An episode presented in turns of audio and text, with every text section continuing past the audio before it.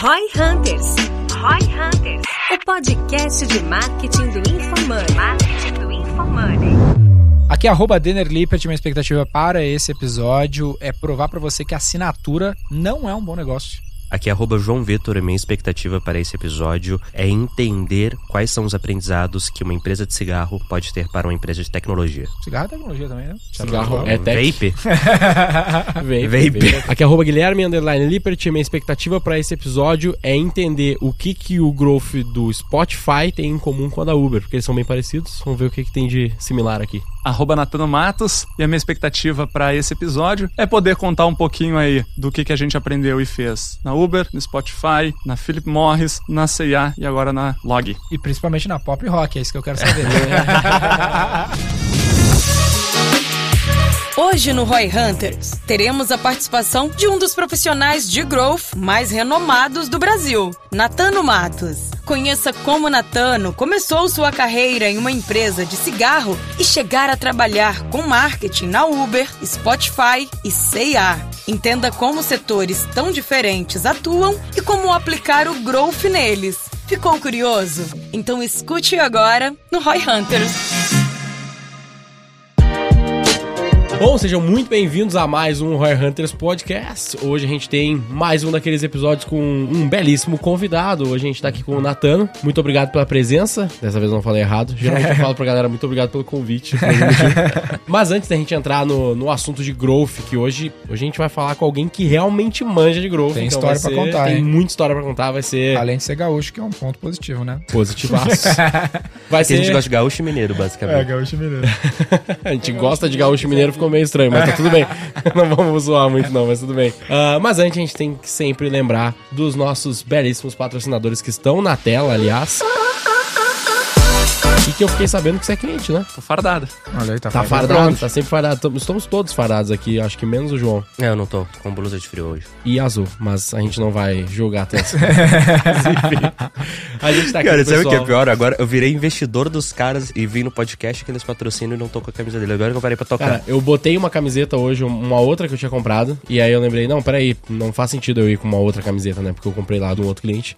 ah, Falei, cara, não, mas pera, pera, fardado pera, pera, agora. pera, pera. Eu tô com a calça social deles. Que é top. Ah, eu nem É top. lembrava, nem sabia que já tinha chegado as calças Aliás, é um, produ é um produto que, porra, cara, estourou lá de venda. É? É, tá virando a nova camiseta. Mas tu mandou ajustar ou vem assim mesmo? Onde eles tá? Hum, é, calça tem que mandar ajustar, né? Não tem muito o que fazer. Mas, né, são maravilhosos. A gente sabe que não amassa, não encolhe. Natano disse que ele tem um armário completo de minimal. E você também pode ter o seu com 20% de desconto na sua primeira compra. Não acredito. ROI20, ROI20, ROI20 na sua primeira compra. Então vai lá, cara, vale muito a pena. Eu vou dar mais uma aqui Opa, pro sim. porque temos aqui uma Obrigado. camiseta preta M, gola redondinha, que é a mais padrão, não tem muito como errar. Exatamente, igual, a sua. usando. boa, boa, obrigado, E gente. quando ele abrir e trocar, ele nunca mais vai saber qual que é qual, porque todas parecem novas. Boa. Boa, bora lá.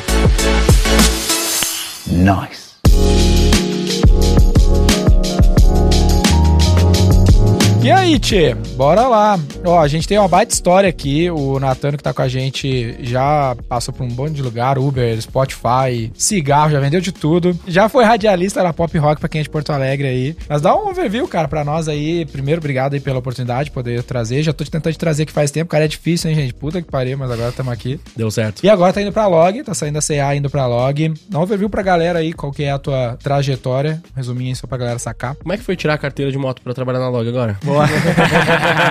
Comprei uma scooterzinha agora. uma CG. Bom, gente, primeiro obrigado por estar aqui. Legal. Já tô em casa. Legal, já- Gaúcho, já ouvinte. ouvinte, assunto bacana. Colorado. Colorado. Puta, pô. É, melhor impossível. Melhor né? impossível. Se bem que eu sou gremista, mas tudo bem.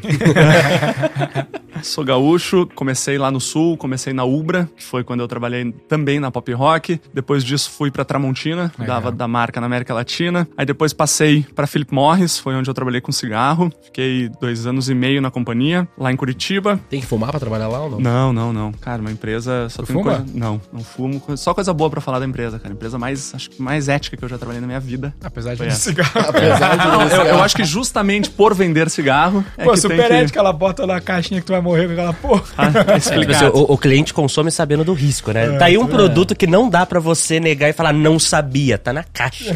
Você vai morrer se usar isso aqui. E aí entrei depois no mundo tech, cara. Entrei na Uber em 2015, Já eu acho, cliente, né? quando, quando a Uber tava começando no Brasil. Naquela época, não sei se vocês lembram, o pessoal tinha muito mais medo do que tem hoje de colocar dado de cartão de crédito num aplicativo, enfim. Ah, e aí eu lancei, fiz parte do time que lançou a Uber no Brasil, lancei a Uber em Porto Alegre, lancei toda a região sul, né? Ah, naquela época, sem nenhum glamour, chegando na cidade com o cartão de crédito e fazendo a coisa acontecer do zero. Tu olhou a série Super Pumped? Não olhei, cara. Não Deixa olhei. eu te perguntar se é verdade. Tudo. Mas é, é- é- é tudo verdade. Tudo verdade. Assim, tem, tem a parte do cinema, de Claro. incrementar um pouco, mas o âmago tá lá, cara. Ah. É isso. Você passou pelas tretas, assim, que começou a dar. Quando veio o Uber, que teve as tretas dos táxis, depois teve a treta de assalto, sequestro, esse tipo de coisa, tudo. Você viveu Ó, isso? vou, vou contar pra vocês o lançamento em Porto Alegre, 21 de novembro de 2015. Três dias depois, ou dois dias depois, eu estava na delegacia, primeiro no hospital e depois na delegacia, com um motorista que tinha sido espancado. Não sei se vocês lembram, capa do jornal, tudo. Tu tá ligado que isso aparece na série, né? Ah, é? falar? Aparece assim que, ô, tem uns caras morrendo no Brasil lá, os motoristas estão sendo sequestrados, estão morrendo, fala pro founder do Uber, ele fala, foda-se, velho. Faz parte, vamos embora. Eu É era um país violento, o nego morre. eu, eu era o cara que eu tinha. Então, e aí nas sessões de captação de clientes, né? Era uma apresentação pros motoristas parceiros. Captação de motorista. É, aquisição. Ah, e aí o, o onboard não era todo digital como é hoje. No início era na planilha mesmo, virava Excel e aí eu precisava estar num, num lugar, numa sala, apresentando, convencendo os caras, né? Eu tinha que fazer cada dia num lugar. Eu ficava girando por questões de segurança. O bem secreto, assim, ninguém Caralho. sabia onde ia ser. Na noite anterior, tu recebia um SMS dizendo, ó, amanhã você tem que ir em tal lugar. Era assim.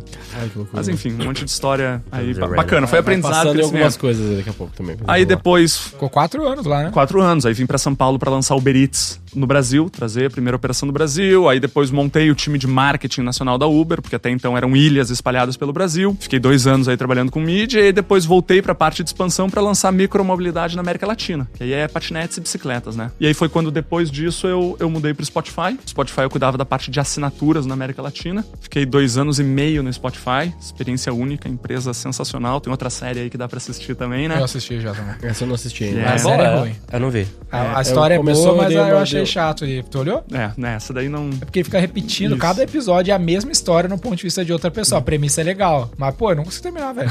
Pô, é a mesma história, tá? Beleza, pô. Eu já vi pontos de vista bastante aqui nessa É, porra. Já sabe como é que vai ser o final, né? É. E aí depois achei que tava cansado de tech, e aí quis sair do mundo tech, fui pra C&A. Cansou de não dar lucro? Ah, pô, mas a Felipe Morris dá lucro pra caramba aquele É, não, negócio. não, na, do na tech, parte é, tech. Ele é tava fazendo dinheiro, daí ele se aventurou. Aí, aí vim pra C&A, Mas mas Spotify Spotify dá lucro, né? Não. Spotify Não, não dá ainda não dá lucro. Mas C&A também não tava dando, então tá. Então só cansou do tech mesmo. Achei que tinha cansado do tech, aí fui pra C&A, fiquei um, um pouquinho menos de um ano e meio na C&A, liderando a parte de growth, que foi uma, uma super escola. Acho que o varejo é, é incrível, tem uma dinâmica singular, foi muito bom. E aí agora, recentemente, fiz essa mudança pra log, voltando pro mundo tech. Não, e depois Exato. o pessoal ainda fala que motoboy não ganha dinheiro, né, velho? Ô Gui, você tá querendo voltar na época do cancelamento? É, Volta. foda. Tinha uma época que o Gui era Ele tá sempre cancelado. tentando, ele tá sempre no limiar da Sempre parada. dando uma cutucada. Vamos lá, então, ó. Pô, Bora. tu veio de um corre super tradicional e tudo mais, como a gente falou ali, ficou um tempão nessa frente. Tu trabalhava com trade lá na Felipe Morris, né? Exatamente, trade nacional. É, depois a gente pode até falar um pouquinho disso aí, a gente gosta bastante desse tópico. Mas qual que foi as principais diferenças que tu viu de sair de um business super tradicional, super off, né, do trade, de cigarro literalmente, pra um business que a parada era toda a priori online, né? Tu começou Uhum, fazendo muita aquisição off. E fez essa mudança duas vezes, né? Foi de um tradicional pra um tech bizarro e depois voltou pra um meio tradicional também, que, você, que eu chamaria Total, de C&A, né? total, total tradicional. Legal. Acho que o primeiro é a cabeça das pessoas. Uhum. Eu acho que esse é o principal ponto, assim. No o mundo digital e principalmente o mundo de startup, a velocidade é única. Então, a velocidade de tirar um projeto do papel, seja no, na Uber, seja no Spotify, se um projeto demorasse mais de uma semana para sair do papel, ele já era um projeto muito complexo. Muito complexo. Aí vai pro oposto, né? Vai para uma Philip Morris ou para uma C&A. Se o projeto sair do papel antes de um mês, é porque ele é muito, muito simples. Senão ele não sai. Além disso, eu acho que o aceite do erro, de estar aberto a errar, é completamente diferente. Acho que enquanto numa startup, numa empresa tech, o erro faz parte do processo, tu conta com o erro porque ele vai te trazer aprendizado, ele vai te trazer uma evolução. Numa empresa mais tradicional, as pessoas têm medo de errar, uhum. porque o erro não é bem-vindo. O Sim. erro é uma falha. E as pessoas não entendem que o erro é justamente um aprendizado. Tu vai entender que por esse caminho não foi bom, tu vai trocar o caminho e provavelmente vai te trazer algum aprendizado extra que vai ser positivo. E então, assim, tirar um, um projeto, poxa, vamos trazer um. Vou dar um exemplo meio genérico aqui. Vou, vamos botar um pop-up aqui no aplicativo falando do produto do dia. É um projeto super inicial, a gente vai fazer um, um MVP. Uhum. Então não tem tempo, não tem desenvolvedor para ficar trabalhando cohort. Vai ser o mesmo produto para todo mundo. Poxa, mas nós vamos mostrar uma calça feminina pro homem. Gente, nós estamos trabalhando com 5% da base. Uhum. Vamos entender se a ferramenta funciona. Afinal, a gente já faz isso na home desde que o site existe. Sim. As pessoas não estão prontas para aceitar isso. Elas querem, pô, mas e se a pessoa não gostar? E se fechar o aplicativo? Vai ser 5% da base, a gente vai aprender e vai melhorar. E isso é uma coisa que não evolui, que é muito difícil de fazer essa mudança. Então, para mim, é, para mim essas duas questões, elas foram as são as principais, assim, de pensar numa empresa tech e pensar numa empresa mais tradicional. É. Lá no, no Growth, né, eu acho que uma das perguntas que a gente mais recebe é a galera falando sobre como implementar uma cultura de growth, que é justamente a empresa desenvolver essa mentalidade disposto a teste. Teve alguma coisa que você testou nessa IA que ajudou a reduzir essa resistência, assim, que você fala, cara, isso aqui eu tenho track record de que, ó, pode até não ter resolvido 100%, mas ajudou? Não, sem dúvida alguma. Acho que um bom exemplo, eu passei um ano e três, um ano e quatro meses, enfim. Em um ano, vamos botar aí, então, em, ano passado, se a gente pegar o início do ano e ver o final do ano, eu tripliquei o ROI da empresa.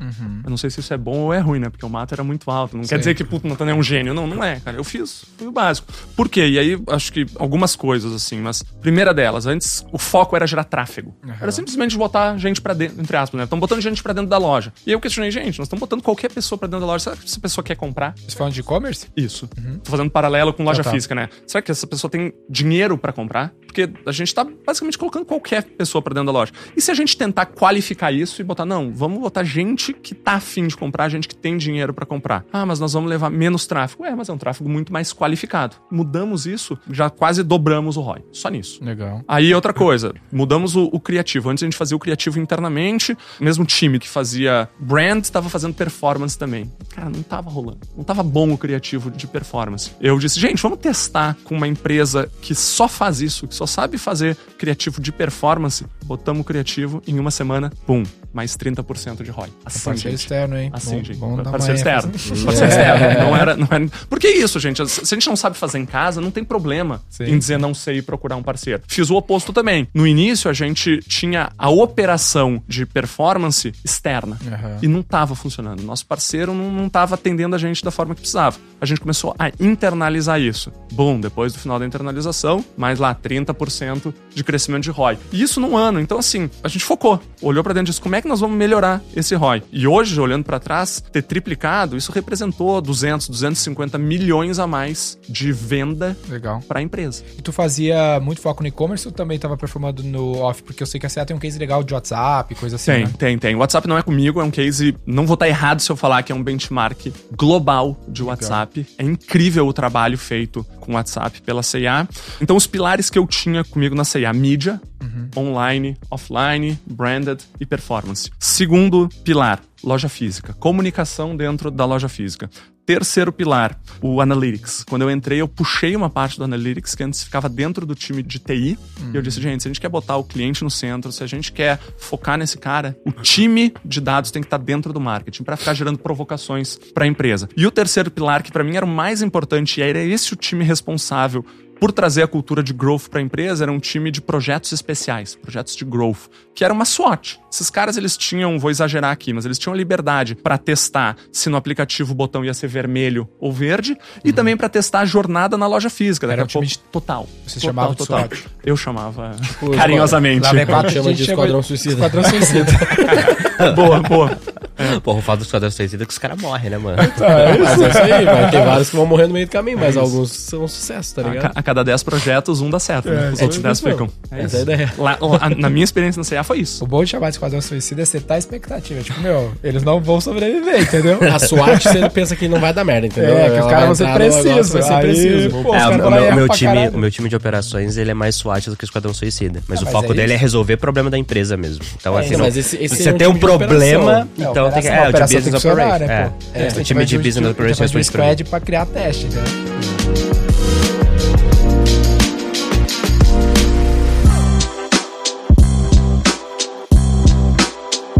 Pô, mas por que, que o WhatsApp não ficava na tua frente? Como é que era essa divisão da gestão? O- O WhatsApp era, ma- é, ele é mais CRM na CIA, né? Esse case, Venda é muito total, mais- total, total, total, CRM. E eu acho que esse foi o sucesso do WhatsApp, tá? Uhum. Ele começou como uma BU separada, completamente independente na empresa, onde eles tinham autonomia, tinham budget. Eles descolaram de todo aquele caminho tortuoso de uma megacorp para receber aprovações, né? Então eles criaram, entre aspas, uma startup dentro de uma megacorp, deram toda a legitimidade, toda a independência e a coisa começou a escalar, escalar, escalar. E aí tava gigante e não faz sentido, nesse momento, acoplar em toda a estrutura, porque tu pode perder muita velocidade. Eu acho que não é um produto que tá, por mais que ele tenha evoluído, que esteja dando muito certo, ele tem muito mais pela frente. E acho que se trouxer ele de novo pra dentro da, da organização, pra aquela cultura que é mais dura, mais rígida, vai perder todo esse Tem, track. tem sabe? duas coisas legais aqui nisso. Uma curiosidade: o projeto WhatsApp na CIA foi uma das coisas que o Alfredo mais se envolveu lá, Eu tô junto ligado. com o Paulo. Verdade. E sobre isso, cara, é um negócio legal que, assim, no G4 a gente é uma empresa que tem várias unidades de negócio distintas, né? Por que, que a gente foi pra esse modelo? Porque a gente viu que antes, quando a gente começou a falar, cara, vamos criar novas verticais, a gente já tinha duas unidades muito grandes, que era a imersão e online. Então todo o resto que tentava nascer, meio que ficava sufocado, porque a gente não dava atenção, não dava o recurso, ou quando tinha que priorizar, sempre falava,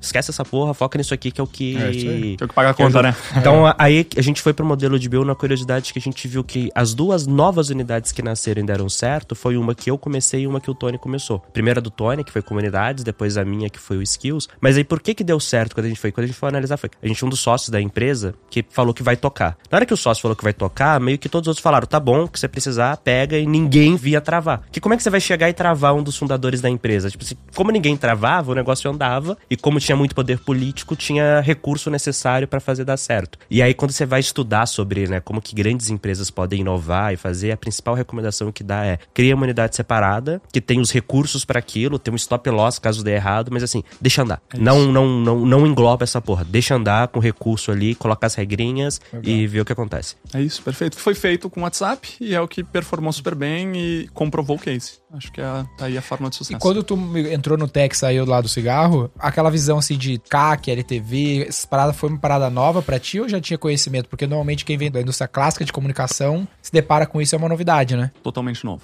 Aprendi na porrada, cara. É. Aprendi na porrada. ah, não tinha nenhum conhecimento, nenhum. A, a Uber foi uma escola desse universo digital e foi legal, porque quando eu entrei eram 15 pessoas no Brasil. Então, eh, como é que a gente cresceu? Com playbook e cada um da sua conta, conversando, aí ligando pra fora, entendendo, fazendo vídeo com os caras pra entender o que, que era e aprendendo na marra. Então eu tive que ler muito. E toda essa parte digital ou veio através de playbook, ou veio através de conversa, ou veio através de leitura.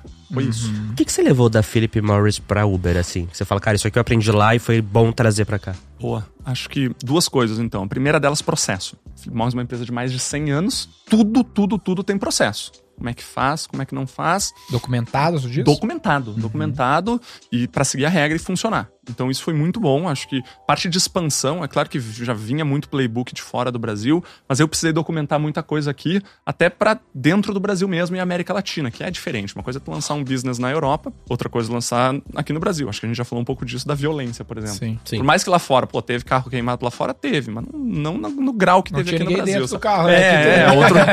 boa, boa. Outro nível. Então, essa questão processual foi, foi muito importante, tá? E o segundo ponto, eu na Philip Morris eu cuidava de, de trade, né? Então, toda a comunicação dentro do ponto de venda era comigo no Brasil. E o tabaco, eu não tenho dúvida, é quem melhor sabe fazer isso no mundo. Porque é o único lugar que o tabaco pode comunicar. Sim, então, é o, o, o tabaco faz isso melhor do que cervejas, faz isso melhor do que refrigerante, faz isso melhor do que aquele monte de chiclete, chocolate que fica no balcão, sabe? Então essa estratégia de trabalhar o offline no momento de aquisição, que o cliente faz a aquisição do produto, foi muito bom, cara. Foi um aprendizado gigante. E isso eu trabalhei tanto na parte de fazer aquisição de motorista parceiro, quanto na parte de fazer aquisição de usuários. Que no Legal. início era, era tudo comigo. E do Uber pro Spotify, teve alguma coisa que tu conseguiu levar? Teve. Eu acho que o Spotify, quando eu fui, já era uma empresa muito mais madura, e muito mais ciente de si e do que estava fazendo do que a Uber. Então eu, eu acho que eu pude trazer uma parte mais inicial, uma parte mais, vou chamar de guerrilha, talvez de esquadrão suicida, como Aham. vocês falaram, que talvez já tivesse um pouco apagada no Spotify, sabe? O Spotify já era grande, já tinha um time super estabelecido, com pessoas que uma boa parte delas, pelo menos do meu time, não tinha vindo do mundo tech, ou que já estava há 4, 5 anos no Spotify. Então aquela parte do gente, vamos, vamos inovar, vamos fazer diferente, já tava lá atrás, assim. Acho que uma coisa muito legal que, que a gente conseguiu comprovar no Spotify foi a, a microsegmentação da comunicação. Então a gente trabalhava com a América Latina toda. Uhum. Tudo bem fazer uma campanha que seja para América Latina, mas aí tu tinha lá, geralmente, três criativos. Um pro Brasil, o mesmo KV, tá? Mas aí uhum. ele desdobrava em três. Um para Brasil, por causa do português, um para América Latina toda e outro para Argentina porque tem uma questão do espanhol que tem uma diferença, né? E aí a gente começou a. Eu trouxe a ideia da gente testar essa microsegmentação dentro dos países. Porque vamos pensar Brasil. Falar pro Rio Grande do Sul e falar pro Nordeste, gente. Completamente, totalmente é outro país. E aí a gente fez uma campanha teste que foi focada no Nordeste do Brasil, que já é difícil, tá? Se a gente pegar só o Nordeste, tem diferenças culturais muito grandes, mas era um caminho. E, cara, a campanha deu super certo super certo essa parte de microsegmentação que a gente chamou, ou ultra segmentação, a performance dela foi muito melhor do que a do restante Mas, do Brasil. Tipo assim, o que foi mais segmentado é, é, o que? É a comunicação, é o jeito de falar, é o criativo. Tudo. Criativo, então estamos falando desde de cores de criativo. Uhum. Uh, eu me lembro que a, a campanha era grafismo, né? Mas as roupas dos personagens era diferente no Nordeste pro restante do Brasil. Sim. A própria cor do personagem, cor de pele, era diferente. Sim, sim. Então a gente focou muito mais no mulato, no negro, do que no branco. Porque uhum. essa é a característica uhum. do Nordeste, sabe? Tipo de cabelo, roupas, acessórios, completamente diferente. E no escrito, na forma de falar, uh, também. Então a gente usou expressões locais. A gente usou. A própria música, se for no Spotify, a música é, quais são estão bombando em cada Total. Um, né? A música, a locução. Então a gente, a gente trouxe uma pessoa, um locutor do Nordeste para falar com sotaque local. Então a gente realmente deu um banho Sim. de Nordeste para a comunicação toda e deu certo. Um case que eu gosto muito, que fala muito disso na indústria até de bens de consumo, é a Coca-Cola, que eles têm os sabores de Coca-Cola diferentes para cada região, né? E eles falam que a estratégia é global, mas ela é executada conforme o local. Vivemos isso primeiramente na prática, foi esse caso Rio Grande do Sul Nordeste, que a gente estava lá em Canoas, como tu conhece. E nós pegamos um primeiro projeto em Salvador. Nossa, essa história é boa. E a gente fazia o marketing lá de Canoas, uhum. lá do centro de Canoas, para as empresas que nos contratavam no Brasil todo. E aí o cliente chegou para nós e falou assim: e aí, o que vocês prepararam para o São João? A gente falou, quem? Porque São João não existe no Rio Grande do Sul, né? Sul, zero. E aí eu falei, pô, mas tu sabe da Semana Farroupilha? Não sabe, né? Mas enfim, o São João para lá no Nordeste, é uma mega data importante. É um carnaval, basicamente, é. né? Não, é. dependendo do estado, é mais forte que o carnaval. É. Depende dos est estados que não são de praia, o São João é mais forte que o carnaval. Verdade. Enfim, e aí a gente não tinha preparado nada e tudo mais, então a gente tem que fazer uma estratégia, no fim das contas, mais bottom-up do que top-down, né? A gente acha, não, pô, o marketing é global, então, pô, mete campanha pra América Latina inteira, todo mundo fala espanhol, não vai performar legal. Isso é uma dúvida que eu tenho, que eu acho que você passou por duas empresas que são globais. E o que, que é a percepção que eu tenho? Cara, a grande maioria das empresas que eu vi, a estratégia Brasil é muito diferente da estratégia Estados Unidos, estratégia Europa, e bizarramente, às vezes, é mais próximo da estratégia Estados Unidos do que a estratégia Latam. No Spotify eu tenho a percepção que, beleza, tem essas micro segmentações, mas a estratégia macro geral é uma das poucas empresas que eu olho e falo, o geralzão, assim, de macro do que fazer, ele consegue ser mais padrão no mundo, porque eu não consigo ver um hábito de consumo muito diferente no Spotify na Europa versus Brasil. É tipo, cara, o nego vai pegar, ficar ouvindo as músicas, muda o gênero musical que ele quer, e quais são os artistas que bombam. É. é. percepção tá certo ali, mesmo no Spotify, que é muito parecido como consome globalmente. Minha percepção que é, tá? uhum. tá? Talvez não seja. Ainda assim, muda muito a estratégia. Os use cases, né? Então, quando ouvir música é muito parecido. É quando tu tá te deslocando uhum. de local para local, é o commute. É quando tá fazendo algum evento social vai ouvir música em casa com os amigos, vai uhum. pra uma festinha, fazendo exercício, é muito bacana, e no seu momento de descontração. Tá? Uhum. E aí podemos trazer aqui também a parte de foco, né? Que tem gente que gosta de ouvir música quando tá trabalhando uhum. ou tá lendo. Ah, então o use case ele é, ele é, muito similar no mundo todo, mas não. Globalmente tem duas grandes campanhas, uma é o Rapid, que é aquela de final de ano que, que uhum. traz todo o teu resumo anual, e tem uma no meio do ano também. Essas duas campanhas elas são globais e ela é meio igual em todo mundo. Eu digo meio igual porque sim, tu pode ter pequenos ajustes se tu solicitar para o time global, senão ela vem muito padrão. Mas todo o resto é diferente. Uhum. Todo, todo o resto ele é trabalhado pelas regiões ou pelo país. Sim. E aí até a definição, assim, quantas campanhas eu vou ter. A Europa pode ter mais ou menos campanhas do que a América do Sul. O Brasil pode ter mais ou menos campanhas do que toda a, América do Sul. Aí depende da estratégia local ou regional. Sim. Na época que a gente fez o projeto com a Cubo lá no Spotify, cada país que a gente atuava era 5, 6 na América Latina, tinha uma agência de conteúdo que produzia os conteúdos da região e aí a gente gerenciava só a parte da mídia, porque eles tinham que fazer o conteúdo conforme o que estava bombando naquela região. E o foco era 100%, no nosso caso, na época, aí tu pode dar um update de como foi na tua experiência, mas eu sempre gosto de lembrar desse case, era 100% focado em trazer usuário free e esquece, que deixava que o aplicativo ia fazer ele virar premium, não tinha campanha nenhuma pro cara virar premium. Depois a gente veio entender muito mais essa estratégia de growth, essa visão de acquisition do próprio Spotify, que, cara, pra ele, ele considera mesmo um cliente quando o cara está dentro do aplicativo. Não necessariamente ele precisa pagar ainda pra ser um cliente, né? E a partir dali ele começa estratégias de monetização. É muito parecido, acho que esse modelo ele vem evoluindo. Hoje já tem campanhas específicas para aquisição, mas essa campanha de aquisição ela é muito mais focada no usuário que já é free do que no usuário que não conhece. Que também é básico Spotify. Campanha de muito, né? upsell ali dentro, né? Exato, é um upsell, porque, um, a base já é Grande. gigantesca, mas dois, porque é muito mais fácil tu converter a pessoa depois que ela já conhece o produto do que tu fazer a pessoa, cara, testa esse produto aqui. Mas a taxa de pessoas que entram no Spotify pagando logo de cara deve ser É baixíssima. pequena. É muito é pequena. pequena, né? É muito É pequena. porque ó. o cara, ele, ele- depois que ele começa a usar, ele começa a ter os triggers, que são aquele. Principalmente os primeiros que tu nota, é trigger de anúncio e de não poder baixar as músicas, né? Se eu não me engano, são esses dois que ainda Eu, eu tem, sou um né? cliente muito bom pras empresas, né? Quando me falaram que o Spotify tinha propaganda, e não sei o que, assim que eu peguei, eu já assinei e falei, cara, ah, deixa eu ver o que que aparece. Ah, não tem propaganda e pode baixar a música. Tá bom, já assina. Acabou. É, mas é que a maior parte dos usuários. Tem muita gente que usa o Spotify de graça. Tem até uns. Eu já vi falar que tem até uns hacks, né? que Cara, mas o Spotify de é um dos que mais, se eu não me engano, a última vez que eu vi, Taxa é uma das de- que tem a maior taxa de conversão, assim, de free pra paid. né? Sim, mas é, é- incrível, gente. Se é a gente barato falar, também, né? assim, de- é barato, acho que tem isso. beleza. Mas, Facilita. mas Mas, assim, tipo, o YouTube. mas, É, mas mas o barato, YouTube é vamos pensar barato, assim. Acho que vamos voltar lá O atrás. YouTube Agora, é mais do que o dobro do preço do Spotify, tá ligado? Se eu não me engano. É tipo quase 30 reais. O Spotify é 15. Já tá mais. Já, Já tá mais Já no tá YouTube? já tá, Vixe, já nem tá. sei. Então, 20, 20 e poucos. É, Ah, já tá 24,90 20 o... no Spotify? Os É. dois são 24,90, cara. É? Ah, é, então mas eu tô, assim, tô desatualizado no price. Se a gente.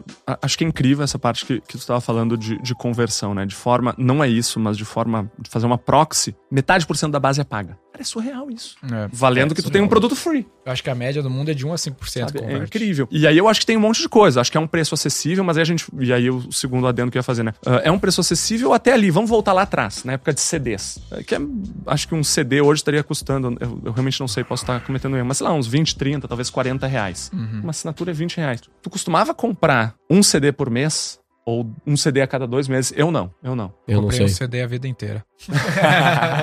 Eu não sei. Eu já vi na época do. Depois do, do Limeware, essas coisas Entendi. aí, então eu não Eu tô queria ligado. nascer em 99, mano.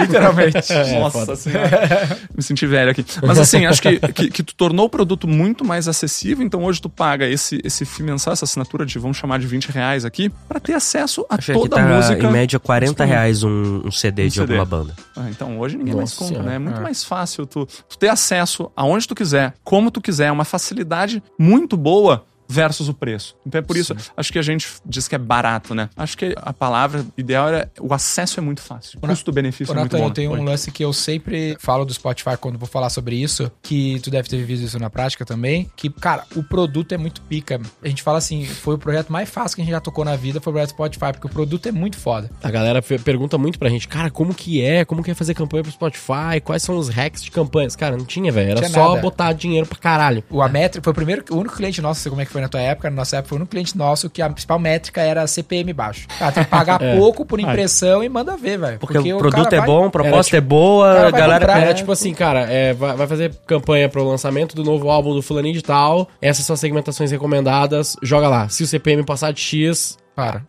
ou para Ah. ou abrange mais pessoas. Daí tu pode diminuir a segmenta, aumentar a segmentação ali, aumentar o público pra baixar o CPM, se não baixar o CPM, troca e vai pro próximo. É. Era basicamente Eu acho que trampo. podia ser mais elaborado, provavelmente Claro. já era na tua época, mas o meu ponto é, eu queria ver o teu ponto de vista aqui. O quão vale, o quão faz a diferença investir no Product Lead Growth, sabe? Quanto vale a pena investir em estratégia de produto? Porque eu vejo muita gente querendo, meu, despirocar nas campanhas, na parte de marketing mesmo, de publicidade, propaganda, e deixa o produto de lado. A gente tem falado muito isso, eu e o João, estudar aprendizado muito sobre produto, velho. Sabe? O que, que eu posso fazer? Eu até tô num grupo com uns empresários muito grandes do Brasil, tá passando por João esses dias, que os caras tá falando, não, a parada é influência, mano. Tu tem que ser influente, pá, e eu vou te falar, o Steve Jobs era muito influente, Nossa, o Elon mano, Musk era isso- mu- é muito influente. Eu falei, cara, Caralho, deu vontade da de bater Apple- nos O caras. cliente da Apple nem sabe quem é o Steve Jobs, velho. Se o cliente da Amazon souber quem é o Jeff Bezos, ele nem compra na Amazon, porque ele não gosta de bilionário. É, o cara é foda de produto, tá ligado? O produto era muito foda. É, mas aí eu acho que é um ponto importante. Produto e product-led growth são coisas diferentes. né? Sim, O sim, Spotify sim, tem sim. as duas coisas. Tem um Sim, produto foda coisas. estratégia de PLG, mas... É, mas qual que é a tua visão sobre isso? Acho que o tempo que vocês Porque trabalharam vender com... cigarro é fudido, né, velho? Difícil pra caralho, o bagulho não dá pra... Mas o LTV é alto? Vencer. Mas o LTV é. LTV é gigante, né? Prende o cara Pra pagar da o que vida. quiser o CAC. Mas assim, respondendo a tua pergunta, eu acho que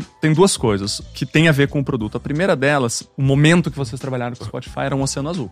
Só é. tinha o Spotify. Mesma coisa quando eu comecei na Uber. Só tinha Uber. Tô chegando num mercado novo. Pensa lá, lançamento de Porto Alegre. Porto Alegre tinha um serviço de táxi, que não é o Natan que está dizendo, que era pesquisa, um dos piores do Brasil. Perdia só pro Rio de Janeiro, tá? Era muito Porto ruim Alegre. o táxi em Porto Alegre, quando a gente lançou a Uber lá. Era caro, era o serviço era ruim, era tudo ruim. E aí tu vem com um produto que é barato, um produto que é acessível e a experiência é muito boa. E aí estamos falando do produto em si. Apertava um botão, chegava um carro na tua frente, tu entrava, o carro, Carro bom naquela época, o carro Naquela era época- top. Naquela época o carro era bom, tu saía, não precisava pagar, tava tudo feito. E o produto funcionava. Abriu o aplicativo, ele abria, tu apertava no botão, ele funcionava, tava as informações. Então o produto era muito bom também. Então é importante ter um produto bom. Juntou as duas coisas, cara.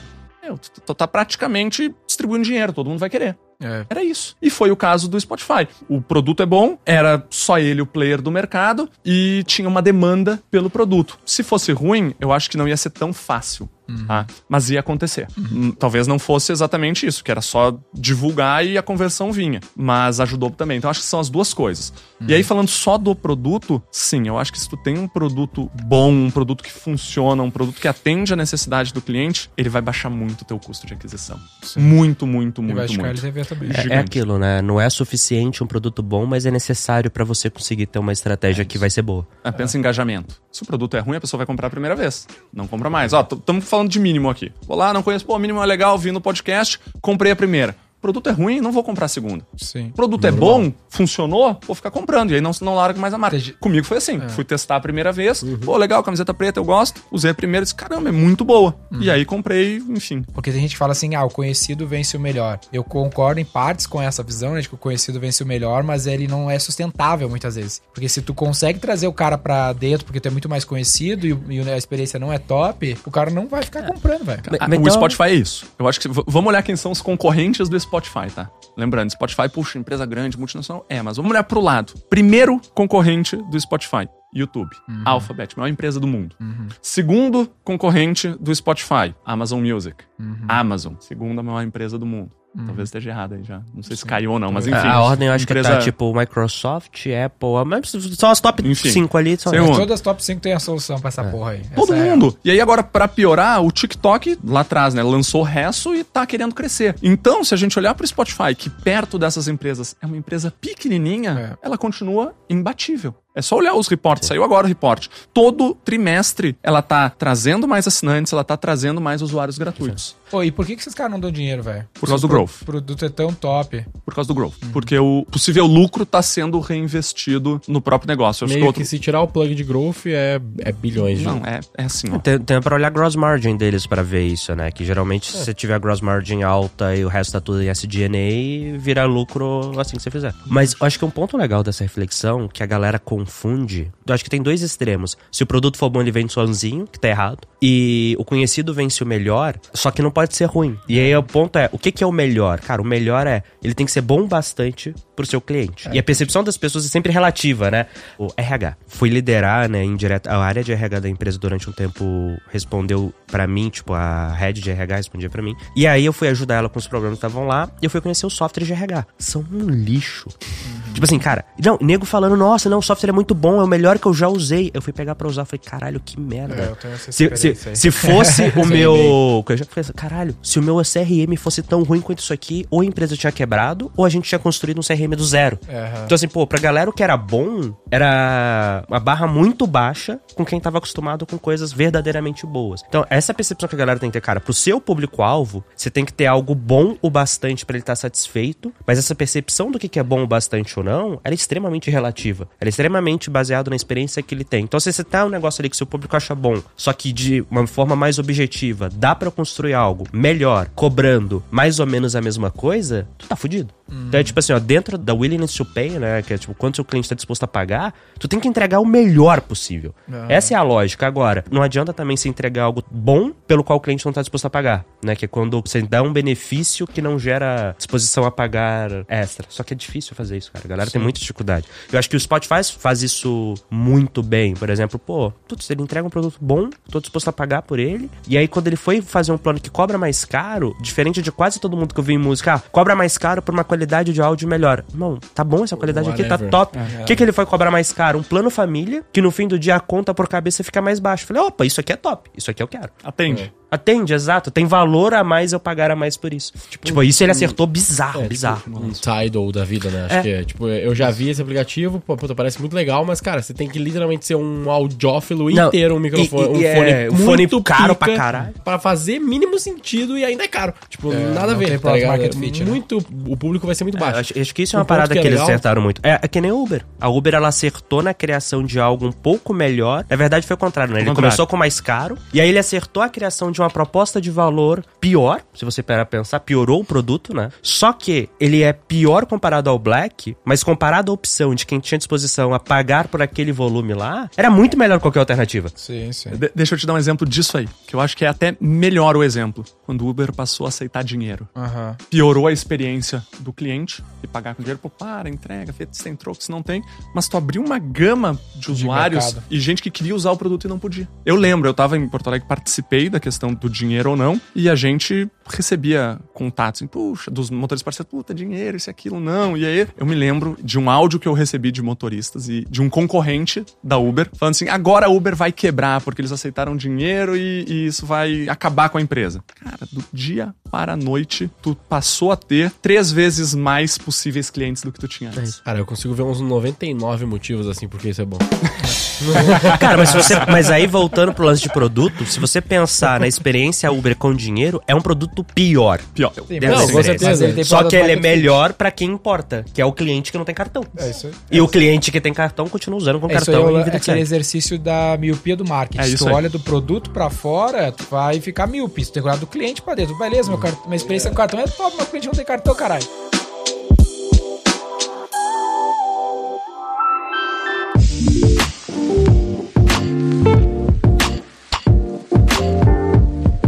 Queria entrar num ponto aqui que tu citou esse termo e passou batido, assim, mas é bem importante, que é use case. Tipo, pensar no jeito que o cara usa esse produto, né? As formas que o cara vai poder utilizar aquele produto e tu, de fato, começar a moldar estratégias e, eventualmente, moldar o próprio produto pra atender aqueles use cases, né? Como que é isso? Tipo, tu citou esse termo porque é algo do dia a dia teu mesmo? Total. Como que tu explica na, isso? Como na, na? Uber, assim, por exemplo, a gente teve que ensinar, educar as pessoas de como usar o produto. Mas a gente ouviu delas como. É que elas não tinham. Elas não sabiam. Acho que o, vocês falaram um pouco do Steve Jobs, assim, ele fazia muito isso, né? Ele trazia uma necessidade da pessoa, mas que a pessoa não tinha se dado conta que ela tinha essa necessidade. A primeira. Logo depois que a gente lançou a Uber, a gente cresceu muito com a Uber no início, aí deu aquela explosão, e depois o crescimento ele deixou de ser exponencial. E a gente disse, galera, o que que aconteceu aqui? E a gente tentou uma coisa, tentou outra e não deu. A gente disse, caramba, as pessoas não estão sabendo usar o produto. Então a gente fez uma campanha, e aí foi uma campanha, olha só que engraçado, né? A gente foi pro offline, foi uma campanha de outdoor em Porto Alegre, onde a gente ensinou as pessoas a usar o Uber. O que, que a gente disse? Pô, tá indo pra uma festa? Vai de Uber. Vai de Uber. Essa tá indo trabalhar? muito boa, vai de Uber. Vai de Uber. Muito boa. Tá indo fazer isso? Vai de Uber. Mano, Vai de Uber, vai de Uber, vai de Uber. O que, que as pessoas diziam? Não, eu vou sair de noite é que eu vou de Uber, porque eu vou beber e vou voltar de Uber. Ela não tinha As o pessoas não ia pro trabalho, porque a gente começou a dizer, cara, sai mais barato tu ir de- e voltar de Uber do que tu ir de carro e deixar teu carro estacionado no estacionamento. Às e as pessoas começaram ônibus, a se Até o ônibus sai mais caro, às vezes, dependendo do Exato, rolê. exatamente. As pessoas começaram a se dar conta disso, cara. E aí foi uma explosão. A gente voltou a ver aquele crescimento.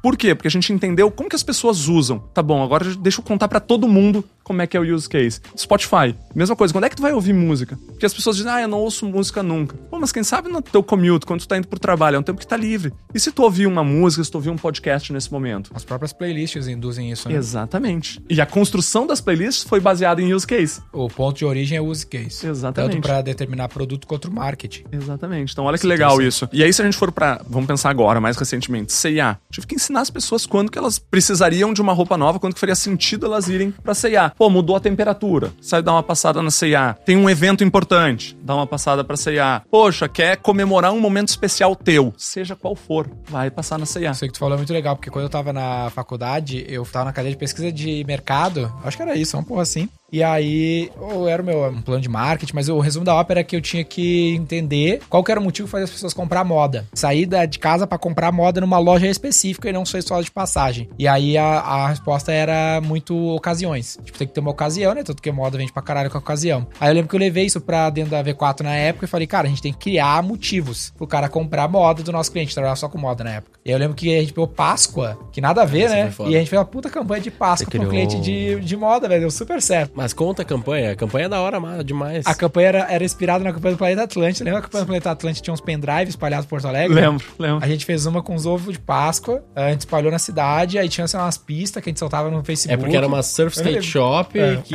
surf skate shop, nada surf skate shop, e aí a gente espalhou, não era em várias pistas. Porto Alegre tem Várias- praia? Não, Rio Grande do Sul Ah, tem. Grande. Não, não. Mas a gente espalhou daí os ovos de Páscoa numas pistas de skate da cidade e o cara tinha que achar, a gente soltava as pistas no, online. No Facebook, né? No Facebook e o cara tinha que encontrar e no final ganharia, sei lá, 4 mil reais de produto. É, tipo um negócio assim. Mas, mas demais. isso aí eu acho que é uma coisa diferente, né? Que vocês criaram, na verdade, é, é janela de oportunidade, que é diferente de user case. Sim, sim. Mas, Tipo, o- mas janela de insight- oportunidade é tipo quando o nego Não, tá mudando de casa, ele costuma comprar Sim, roupa sim. de cama. Sim, sim, sim. Mas o, o ponto ali é tipo assim, cara, se tu for pensar numa surf skate shop, você não vai pensar em Páscoa, tá ligado? É, Mas você tá ignorar. aproveitando a Páscoa pra dar É, um... você criou, a ne- você criou a necessidade criou a ali necessidade. com o contexto. Mas esse é o trabalho, né? Porque senão a gente vive, É, vive é só a de história do Dia dos Namorados no Brasil. sofrendo. A história do Dia dos Namorados no Brasil foi É, isso total isso. Cara, junho vende mal, contrataram um marqueteiro, ele falou, beleza, vamos criar uma data. Criou o Dia dos Namorados. a história é mais legal do que isso, mas... Mas é o negócio- dos Estados Unidos, O né? negócio do use case, tipo assim, é é legal esse da, da C&A que você trouxe, assim, eu vejo que pra esse tipo de produto é um pouquinho mais nebuloso, é, um pouco do use case. Eu vejo que pra V4, por exemplo, o próprio serviço da V4 é mais nebuloso, até queria ouvir, assim, um pouco da tua visão. Mas daí, quando eu entro num caso de Spotify e Uber, é perfeito. Porque o Uber, tu falou assim, ah, a gente foi lá e fez uma campanha de outdoor, mas é perfeito, porque qual que é o use case do cara do Uber? É quando ele tá, tipo, pensando em pegar um ônibus, ele vai ver um outdoor no negócio tá do na rua. ônibus ali, ele fala, pô, foda-se, eu vou de Uber, que eu vou no ar-condicionado, eu vou de boa. É o melhor caso possível. Eu não vou fazer um ad no Instagram pra esse cara. Não é o melhor momento. Eu também vou fazer pra ele conhecer, pra ele baixar um primeiro momento. Mas o, o melhor momento é quando o cara tá chegando em Congonhas, ele vai ver Congonhas inteiro comprado de Uber. Puta, esse é um Porque ali é é a hora, É. entendeu? A gente fez um case legal saindo dessa esfera do B2C, no caso nosso B2B, a gente identificou que o cara, quando participava de imersões como no G4, coisa que ele estava estudando, era um momento que ele estava tomando decisões de investir ou não em uma iniciativa nova como a que a gente fornece. E a gente começou a patrocinar tudo que era evento, como G4, outras imersões que Total. tem de negócio e qualquer coisa que tem em business, a gente entra. Porque vai estar o cara numa hora que ele vai ser provocado, ele tá aberto a coisa nova e a gente entra, by the way, a gente resolve esse problema aqui, hein? e aí isso sentido. é um caralho da é baita ROI perfeito, pra é nós. perfeito exemplo de use case mesmo. Porque se eu fizer Instagram, fudeu, vou ter que despertar o, a- o chamado, a cabeça do cara e ele ficar aberto. Agora, ali nos eventos de negócio, o cara tá disposto a ouvir uma proposta nova, entendeu? Pegou um atalho, né? Caminho Peguei muito atalho. mais curto. Peguei um atalho, é isso aí. O cara tá É, e- educado ali, ele tá sendo educado por outra pessoa sobre a necessidade de alguém pra resolver o problema e você chega, então, eu resolvo por você mais rápido e mais barato do que você tentar sozinho. É isso aí. É, e pensar nesses diferentes use cases, né? Por- por- no fim das contas, um UberX e um Uber Black são use cases diferentes. Isso. Né? No- na série mostra ele criando o UberX. E só tinha Black, né? Só tinha o Não Premium. lembro dessa parte. E aí o Lyft começou a bombar. E aí o Lyft nos Estados Unidos é um concorrente do Uber muito grande, que não tem aqui. E aí ele, puta, qual que tá pegando? Ele vai num Lyft lá, vê qual que é, e a parada aqui é mais barato, com um carro pior e a, E- um e total ok. address pro market maior. Aí ele E falou, o motorista, só que o motorista era mais legal na série lá, que ele ficava batendo um papo e trocando ideia. É, mas eu acho E que era muito curtia. específico, era por isso, né? No final, ele fala isso mesmo, mas não tem nada a ver no fim das contas com o caso. O caso era porque era mais barato e mais acessível e aí a galera ia nele. Aí ele, puta, vamos fazer um esquema aqui mais barato para X. E aí ele solta aí. Pô, tem um outro detalhe interessante, Natano, que, pelo que eu não sei detalhes assim, talvez até o João também saiba alguma informação, mas que o cohort retention do Uber é baixo, que ele não tem uma retenção tão alta da base de usuários. É um fato? Qual que é a treta? Por que que tu acha que é assim? Porque tu pensa assim, pô, o cara que usa Uber nunca mais vai parar de usar e produto incrível, mas na prática não é muito real, não. Tem um cohort Essa é a retention baixo. sensação, né? A sensação é que é. É. tão perfeito que nunca mais vão parar de usar, mas... Eu acho que aí tem. Assim, eu saí da Uber já faz um Sim, tempo, sim. né? Já fazem aí uns 3 para 4 anos. Mas enquanto eu tava na Uber, eu acho que tinha dois momentos. Uhum. E aqui para mim é um problema de aquisição. Quando a Uber chegou, não sei se vocês lembram, era promoção para todo lado. Aham. Duas viagens de até 50 reais para um novo usuário, aí É, depois é baixou um pouquinho de tantas viagens, até que acho que a última foi três viagens de até 7 reais, enfim. Então no início era tanto benefício para usar que qualquer pessoa tava usando, mesmo quem não ia continuar usando. Porque era de graça, era um serviço super bom e então assim, a pessoa, ah, eu- eu só tenho dinheiro para ir de ônibus, eu nunca vou ter dinheiro para ir de Uber, mas vai ser de graça, eu vou ir. Então a qualidade de quem tava captando foi ruim. Por quê? Porque na época se, se queria crescer muito, era, era o número de viagens que era importante, tava naquele growth exponencial, o dinheiro era muito abundante, essa era o drive da companhia. Depois, ah, isso começou a mudar. A gente começou a olhar para a qualidade do usuário. E aí a gente começou, acho que muito próximo do que eu fiz na CIA, a gente começou a trazer gente que ia continuar com a Uber. Era o cara que não conhecia, mas que sim tinha dinheiro para pegar a Uber todo dia. Só um exemplo aqui, né? Mas para continuar usando. E aí foi isso. É, mas o Uber tá na categoria de on-demand, né? Se eu não me engano, o benchmark de retenção em 12 meses é tipo 16 a 20% da galera continua usando depois de 12 meses em on-demand. É estruturalmente baixo esse negócio. Aí Mas você tem que acertar o CAC. Mas como que vocês fizeram pra fazer essa diferenciação? Quais foram os, ah, tipo, os triggers, as características que vocês avaliaram? Tirou promoção. É, eu acho que esse é o primeiro, Esse é o é o mais primeiro. óbvio. mas- Baixou, baixou, baixou, baixou. Até por, por que, que se escolheu depois, ao invés de dar uma viagem de 20 reais, dar três viagens de 7 reais? Criar o hábito. Por- Porque, pra criar o hábito, não só isso. Porque mesmo o ticket médio falar da primeira viagem era mais caro do que 7 reais. Então, desde a primeira viagem, tu tinha que pagar alguma coisa. Então, Ah, tu já tá. tirava de quem não tinha dinheiro pra pagar ou que não via valor nisso. E sim, tu dava um benefício pro cara usar. A viagem dele ia ser, pô, em Porto Alegre o ticket médio era 13, ah, 12 reais. Então, o cara ia ter que pagar lá mais 5 e, e beleza. Então, esse foi o primeiro ponto. Aqui já limpou muito. Acho que uma boa régua de CRM foi muito importante também pra manter essa pessoa engajada. E aí, quando ela ia perdendo o engajamento, se necessário, tu até trazer uma questão de, de desconto de novo.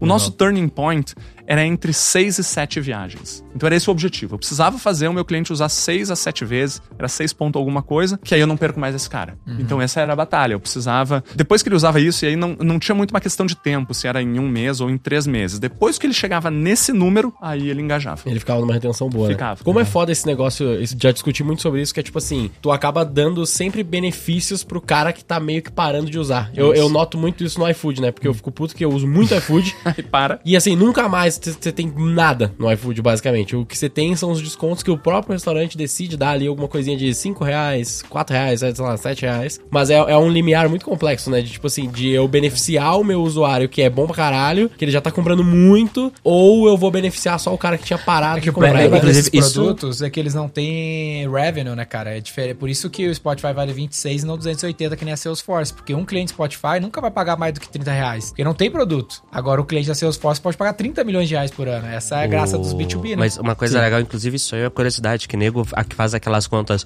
Olha quanto dinheiro o iFood me deu pegando todos os cupons que recebeu. Aí você pergunta, quanto você usou? Nenhum. É por isso que você recebeu tanto cupom.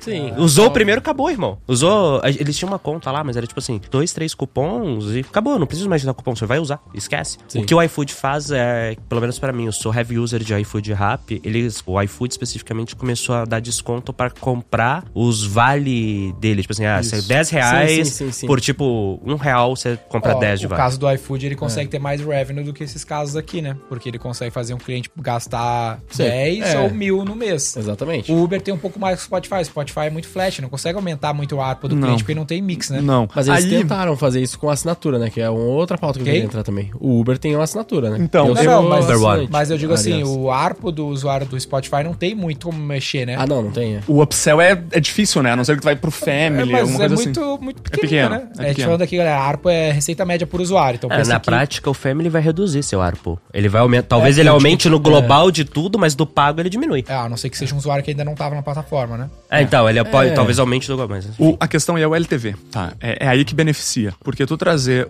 sou o usuário único, a minha chance de churn é muito maior se eu for family, se eu tiver muito mais gente Ah. engajada no produto, entendeu? Muito Porque aí, de repente, muito eu quero menor. fazer o churn, mas, pô, minha filha, minha esposa não querem. É, ah, tudo bem, vou a- continuar a, ali. chance de o churn é LTV muito aumenta. menor, na verdade. Isso, menor, é isso aí. entendi, faz sentido. Então, mas só Eu concluindo... uso o Duo, aquele que também é legal. É, Né, que sim, é duas casal, pessoas, casal. né? Só concluindo aqui, ah, pra galera que tá nos ouvindo não tá tão ligada, então a receita média do usuário do Spotify, ela tende a ser flat, porque no máximo o cara vai crescer de 10 reais e não tem mais. No Uber, se o cara pode usar uma vez no mês, uma vez por semana, uma vez por dia, duas vezes por dia, ou seja, o mesmo usuário Falta pode isso. gastar ah, 7 reais ou 700 reais no mês, como tem Cara, eu gente que gasto, gasta. Eu gasto quase 3 uns- pau de é, Uber. coisa Isso assim. é, isso é legal no Uber versus Spotify. E no caso de um B2B, é ainda mais exponencial. Pega um Slack, o Salesforce da vida. Até aqueles caras da Deal. Não sei se vocês viram esse caso aí. Ah, sim. Tem uns caras legais pra gente falar, não sei se tu viu esse caso. Deal é uma plataforma que surgiu que os caras ajudam a contratação cross-border, sabe? Tem que contratar times Puxa, remotos. legal.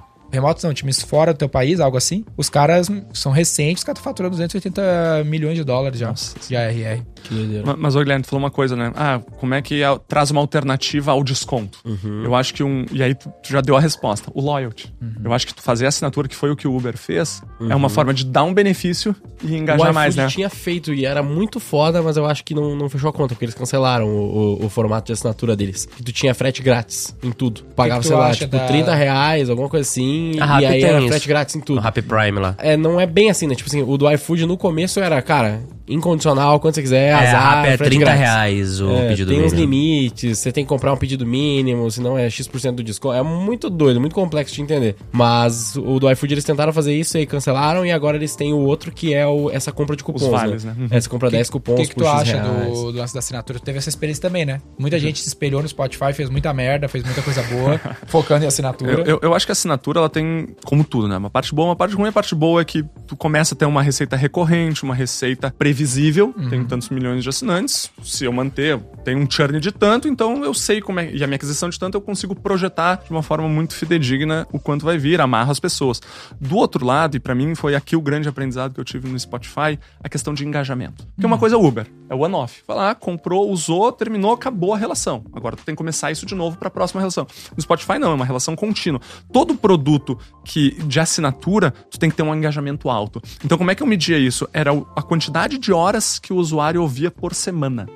Então, ah, então ah, o Guilherme lá usa, ouve 10 horas por semana. Isso era o North Star Metric ali. Começou a baixar isso, começou a baixar o teu número de horas por semana, Vai te ornar. a chance de churn Aumenta. já liga uma, uma luzinha amarela lá. O que, que eu vou fazer pro Guilherme ouvir mais? Aí entra a régua de CRM, sabe? A, Pesado. a galera de infoproduto, todo mundo do nada resolveu ir pra assinatura, porque a assinatura era receita recorrente, a receita recorrente era equity. Só que eu falava, a galera falava, irmão, é o seguinte, assinatura, o play básico é, tem que ter necessidade de uso. O que que faz a pessoa continuar usando o seu case produto? de novo. Tu vende um curso, acabou de assistir o curso, não tem por que renovar. Tu tem que ter o tipo máximo assim, de a tendência natural é churn de 100%, porque não tem isso, por que manter. Isso foi o case que o G4 deu uma puta sacudida no mercado de infoproduto, porque a primeira imersão lá era 15, 18 mil reais, e os caras vendendo o produto por 500 reais por mês, 300 reais por 197, mês. 297, 397. Os caras, meu, tem que fazer o máximo de LTV na cabeça, porque, porque esse não cara, tem recorrência. Esse cara não vai E depois é voltar. churn. Aí depois a gente criou um Educação, eu quero- ecossistema eu quero é e tal, não ter fez voltar pra Exato. estudar. Aí por isso que o nosso ecossistema é baseado não no, no aluno, ele é baseado na empresa do aluno. Porque aquele cara que foi lá estudar, por exemplo, putz, tu é growth, tu vai lá, faz o curso de growth e é isso que importa pra você. O resto é, putz, ah, talvez, quem sabe. Agora, sua empresa não, você fala, cara, o pessoal do G4 é bom e eu tô vendo que o meu par aqui, o head de vendas, tá com dificuldade. Fulano, vai lá no de vendas do, do cara. Sim. Então a gente tem um play muito, tipo assim, de aquisição por CPF, mas retenção por CNPJ. Legal. Legal. É, Esse insight é muito legal mesmo, né? De provocação que eu tinha feito de não dar mais tantos benefícios pro usuário muito recorrente, mas aí tu torna isso como loyalty. Acho que um puta case disso é o Starbucks, né? Porque o Starbucks é muito foda no, no processo de loyalty deles ali. Você vai ganhando as estrelinhas e tal. Muita gente nem Programa de conhece. fidelidade. É, o programa de fidelidades é, é muito legal. E aí, só que você cria, eles criaram um outro mecanismo que virou uma business unit fodida no Starbucks, né? Porque pra tu entrar no programa de loyalty do Starbucks, tu obrigatoriamente tem que depositar dinheiro na continha do Starbucks. Eles são dos maiores bancos dos Estados É, Unidos. é wallet, né? muito A bizarro. é É, surreal muito esse. top. É, exatamente, virou uma puta business unit porque você quer entrar Eles no, são no mesmo, negócio? eles têm muito dinheiro, você tá com São dos maiores, Cara, eu assim, devo ter um, eu devo ter um- algum dinheiro parado Porque no só, Starbucks lá eu só o lembro. float que eles ganham aí, É gigante. é isso. Só o dinheiro É. parado ali que eles estão girando Porque em você cima. tem um mínimo de depósito, que eu acho que é 10 ou 20 reais, alguma coisa assim aqui no Brasil. puta, isso é top. E aí você vai depositando, você chega lá, você só paga com QR Code, Ó, tá tem, ligado? tem um insight legal aqui, galera. Boa parte da receita de muita empresa, o resultado, na verdade, da empresa é as movimentações financeiras que ela faz, né? Então pega a própria XP, né? No, nos resultados da XP, uma parte do considerável do resultado é float, é o dinheiro que tá parado na conta que o cara. O, o Starbucks, ele Ó. tem, em 2022, ele tinha 1,6 bilhão de dólar pagando 0% de juros pro cliente. Então, tudo que ele... 0% Isso de ele, juros pro cliente. Ele pro cliente, esse dinheiro Ele aplica lá, cara, na renda fixa mais papai com mamãe possível nos Estados Unidos, hoje ele ganha 4% e não paga nada disso pro cliente. É tá foda. lá, parado. Cara, Sem é contar que o, e o cara que tem isso, provavelmente é um cliente que consome mais também. Então, assim, eu ganho dinheiro de tudo que é Isso lá. é uma flywheel. Olha só, tem 10 reais aqui no meu negócio do Starbucks que eu não usei recarreguei, eu recarreguei sei- tem, sei lá, dois meses. Se ele colocou no assim. CDI do Brasil, ele tá ganhando líquido uns Uns dois 10% reais, ao ano. já. É, E sim, mas isso. pensa isso em Então, por cento ao mês, e ele já ganhou de os dois usuários, tá reais. ligado? Só do Gui, o Gui não gastou. Já dava Aí, ó. pra comprar bala. Exatamente. E eu nem usei tanto assim, eu já tenho 30 estrelas que eu já posso trocar por produtos de graça no Starbucks, tá ligado? Top. Aí na hora que você top, pra pegar velho. o produto de graça, você fala, ah, deixa eu aproveitar e comprar mais alguma coisa também. E Sim, e aí assim, eu já vou comprar, tipo, nunca mais eu vou pagar no cartão de crédito, tá ligado? Eu sempre vou, como eu já pago no, no- no direto, eu vou aqui, coloco o meu cartão de crédito já tá cadastrado, que é o mesmo que eu usaria, e eu pago ali e já era, entendeu? E aí o troco eu vou acabar deixando ali e eles vão usando esse dinheiro. Então Gente, isso é muito acho foda. que o velho. grande insight aqui é que growth é muito mais que publicidade e propaganda, que a gente sempre fala. Eu odeio quando os caras, o Natano fala pra nós assim, ah, V4 é empresa de tráfego. Meu, tráfego é uma Nossa parte Senhora. mínima da equação, porra. É isso aí que vai fazer a diferença. Até, por exemplo, uma dica pra vocês ficarem atentos aí relacionada à recorrência, não sei nem se tu tá ligado, que já tá fora da recorrência faz um tempo, que é o Pix Cobrança que o governo vai lançar agora, já lançou e tá rodando em alguns bancos, que é o novo débito automático, que agora tu vai poder, antes tu tinha que fazer o deal de débito automático com cada banco, agora através do Pix, todos os bancos vão ter o Pix Cobrança, que é tipo assim, eu quero te vender minimal, ao invés de tu passar o cartão, tu pode dar um aceite pro Pix, cobrar na tua, co- emitir um. Pix meu todo mês, é uma recorrência no Pix. Sem custo. Cara, e substitui, sem e custo, substitui sem limite, sem boleto. Nossa, substitui Então, boleto. Substituir boleto. Pra mim vai ser, meu, eu tô em cima dessa porra há um tempão, porque eu tenho 4.500 clientes que pagam no boleto recorrente. Porque é B2B, ticket muito O alto. Nubank já Então, tem. pum. Acabei citando aí os caras, mas enfim, o Nubank já tem no app ali um negócio que você pode criar recorrência de pagamentos em Pix. É isso aí. Tá ligado? Já Já, já tem isso assim. É, o... créditos. É, tipo, todo mês O Itaú fazer um também já me deixa configurar Pix recorrente também. É? Fiz isso pro Legal. meu aluguel. Muito É isso, legal. aí, isso aí é sensacional. E outro ponto que eu queria falar sobre isso, o lance da recorrência em si, né? Que às vezes não é um bom negócio, né? Porque traz esses detalhes, caso faça sentido no user case, na customer É. journey. Mas, pô, a empresa mais, eu sempre falo disso, né? A empresa mais valiosa da América Latina é o Mercado Livre sem recorrência, ganhando take rate sobre o valor gerado sobre o cliente. Tem É, também, é, mas porque a galera, é a galera confunde recorrência. Acho que o ponto é, a galera confunde recorrência com assinatura. Recorrência de consumo não é a mesma coisa que assinatura, galera. Boa. Recorrência normalmente é bom. Assinatura é um modelo possível dentre a trocentos modelos pra você escolher. Mas o puta insight ali do João é esse, né? Que é o aspecto do, de novo, do use case, que é um Spotify, cara, é recorrente e infinito. Eu sou assinante de Spotify, acho que tem sete É anos. isso. já. E outra coisa, não E eu há. nunca parei de E pagar. não tem nunca. como o cara pagar mais do que aquele valor. Então a assinatura cabe perfeita, né? É, perfeito. Não diferente. tem por que pagar mais, né? Ou uma outra estratégia que eu não sei até se passou na tua mão lá, mas faz muito sentido no varejo é o cartão. O José Galó foi um dos primeiros caras a trazer cartão pro Brasil crediário com cartãozinho e pá na Renner, falando aqui do concorrente, mas tu não tá mais certo também, então tá. Então tá tudo bem. Mas ele fala no livro dele, o livro dele chama o poder do encantamento. Então é ele fala, meu, o cartão é uma estratégia de retenção. Puta é diferente, não é uma assinatura, nada, mas o cara vive no limite do cartão, né? Acho que tem um case legal que é da própria C&A. ah, lá atrás, eu acho que é década de 80, talvez 90, porque depois a C&A vendeu o cartão próprio dela pro Bradesco e agora retomou, tá? Então agora um ano atrás. Mas lá atrás, 70, olha esse número, cara, aí. 70% das vendas eram no cartão próprio. É isso aí, porque é uma puta estratégia de 70%. atenção. É porque o, o limite, se eu não me engano, eu não sei se é no começo, mas geralmente essas empresas elas dão, tipo assim, ah, se o limite do cartão é 3 mil, aqui na loja ele é 6. Ah, você pode parcelar em 12, com o cartão da loja é 24. Mais. Então e- você dava mais é limite e mais parcela pra um cliente. E o brasileiro ele é drivado por isso, né? Ele é drivado por parcela. Então se eu tenho um verdade. limite pra comprar mais, e como você me deixou parcelar aí mais, eu vou pagar menos por mês, irmão, eu vou comprar. Tá ótimo. E- Eu e além disso- o cartão da Magazine Luiza pra poder parcelar as coisas em 24 meses, mas eles nunca me dão, cara. e, e- e- e além disso, eu acho que o cartão ele traz um. A estratégia das empresas é muito boa porque as empresas não são um banco, elas não querem ganhar dinheiro com o cartão, elas querem ganhar dinheiro vendendo roupa, que a margem é muito maior. Então elas podem baixar o nível de risco do cartão, dar crédito para talvez pessoas não tão qualificadas que um banco não fosse dar, porque a margem dela aqui, ela ganha muito mais dinheiro. Legal. E é isso que legal. acontece. Então, a- as pessoas elas, às vezes não conseguem o crédito no banco, mas na loja elas conseguem. E ela ainda vai voltar a comprar na loja, porque a loja deu esse benefício. Exatamente. E dificilmente o cartão passa em outro lugar, né? Tem alguns casos É, que sim. o mas da CEA, por exemplo, não passa. É, não é um, passa só no não- carro. não é open, né? A minha é- mãe vivia no limite do cartão, velho. Ela tinha o Normal. cartão da loja e ela acabava o limite ela Ah, gastava. e quer ver uma outra coisa? Eu não sei se isso é verdade, mas assim, ó, é, é muito comum a galera esquecer de pagar esses cartões. É. E ganhar nessa. Que aí tu ganha nos juros, né? É. Que é Mas daí o- volta Mas mas é do que é- Starbucks, é uma receita adicional, não é a receita Exato, principal, mas... exato. É, não, mas é relevante, tipo, hoje em dia isso? Ah, eu não, Não tô íntimo mais, né? desses dados, mas sim é onde a operação financeira ela não existe para ganhar dinheiro. Uhum. Tô falando da parte da, da CA. Ela, ela é um enabler. Vai fazer com que a pessoa possa gastar É mais. diferente de uma Magalu, por exemplo. Na Magalu, a operação financeira dá mais dinheiro do que a operação varejo dos caras. Virar um banco, como a Via Varejo. É, porque enfim, ali né? é outra coisa. Roupa tem muito mais mágica eletrodoméstica. né? Exato, exato. E aí, claro, é, o foco então não é ganhar através do cartão, mas sim existe uma linha lá que é os juros, né? Tá lá, mas não é o principal motivo.